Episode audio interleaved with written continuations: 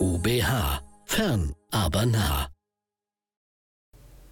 Herzlich willkommen, liebe Studierende der IUBH in Bad Honnef zum Thema Hotelmanagement 1. Ich freue mich sehr, dass ich Ihnen über diese spannende Branche etwas erzählen kann. Mein Name ist Anke von Skerst. Ich bin ein Gewächs der Hotellerie. Ich habe eine Hotelfachausbildung gemacht, war danach viele Jahre in der Hotellerie tätig, äh, zuletzt als Direktionsassistentin bei Steigenberger und davor viele Jahre als Empfangsleiterin ja, zu einer spannenden Zeit, als Bonn noch Bundeshauptstadt war. Und ich möchte Ihnen diese Branche näher bringen und vielleicht können Sie sich ja genauso begeistern dafür wie ich. Folgende Lernziele sind definiert. Wie kann man denn diese Branche einteilen? Welche Strukturmöglichkeiten gibt es da? Welche Kriterien, um, um nochmal detaillierter hinzuschauen? Welche Funktionen haben die bestimmten Bereiche und wie kommunizieren diese Bereiche innerhalb eines Betriebes miteinander?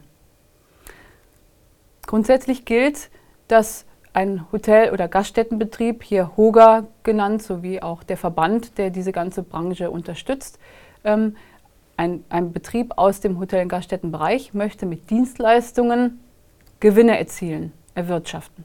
Das ist ja prinzipiell etwas, was ihn nicht von anderen Wirtschaftsunternehmen unterscheidet.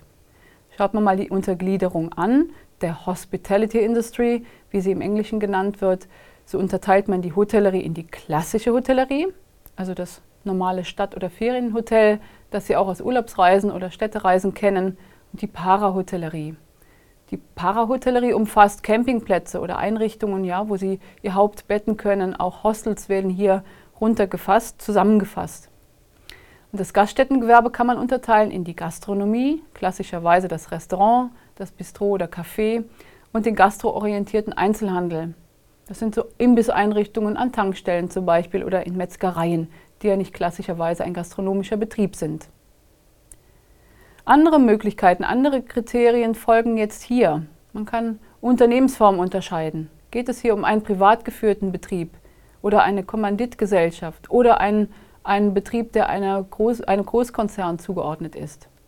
Welche Leistungen bietet dieser Betrieb an? In der Hotellerie gibt es Hotel Garni, äh, verglichen mit Hotels mit mehreren Restaurants oder auch Geschäften innerhalb, wie der Bayerische Hof in München zum Beispiel. Man kann Standorte unterscheiden, klassischerweise Stadthotels mit Ferienhotels. Die wirtschaftliche Ausrichtung. Ja, man möchte Gewinne erzielen, üblicherweise in sozialen Einrichtungen. Da fällt mir jetzt zum Beispiel die Tafel ein. Tafeleinrichtungen in den großen Städten, die möchten keine Gewinne erwirtschaften, sondern eine Sozialleistung erbringen. Verkehrsmittelorientierung ist eine andere Möglichkeit. Ist ein Hotel wie die Intercity Hotels einem Bahnhof angegliedert oder gibt es ein Hotel direkt in Flughafennähe?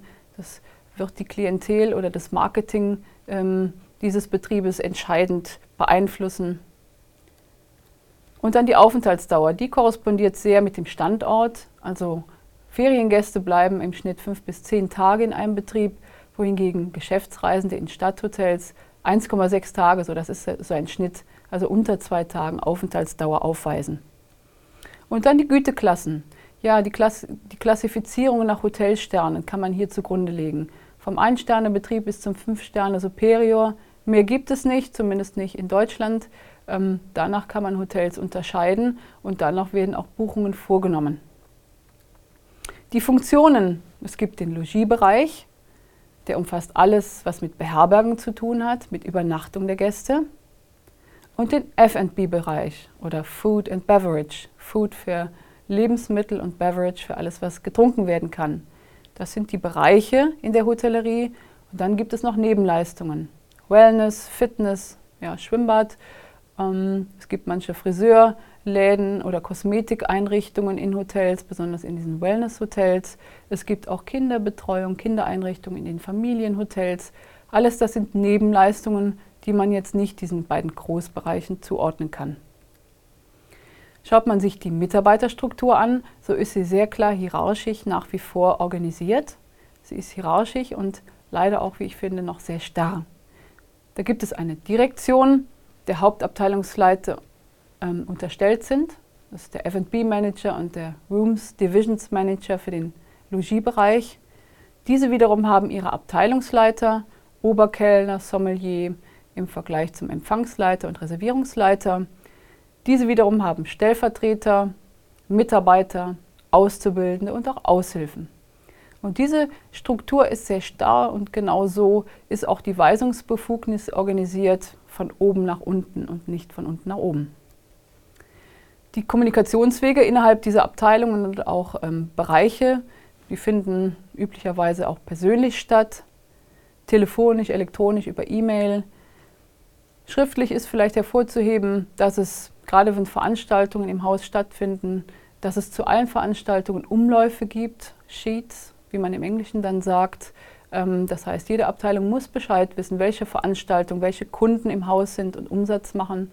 Auf diesen Sheets sind dann ähm, die Ansprechpartner, die die Details einer Veranstaltung vermerkt und die sind Grundlage einfach für die Information, für die Kommunikation untereinander. Ja, ich fasse zusammen, das ist ein sehr großer Bereich, Hospitality Industry. Das beschreibt tatsächlich alles das, was mit Beherbergung und Verpflegung zu tun hat. Die Organisationsstrukturen sind traditionell hierarchisch und der multifunktionale Mitarbeiter zum Beispiel das Zimmermädchen, das auch mal im Frühstücksservice aushilft. Das gibt es schon, es verändert aber nichts in ihrer Position innerhalb einer Hierarchie. Das war es zu Lektion 1. Ich freue mich, ähm, wenn Sie weiter Interesse haben, diesem Hotelmanagement 1 zu folgen. Wir werden uns intensiver in der Zukunft befassen mit Beherbergung und auch mit F&B, mit Kontrollinstrumenten, aber auch mit Dingen, die im Alltag in einem Hotel passieren können. Vielen Dank für die Aufmerksamkeit und bis bald.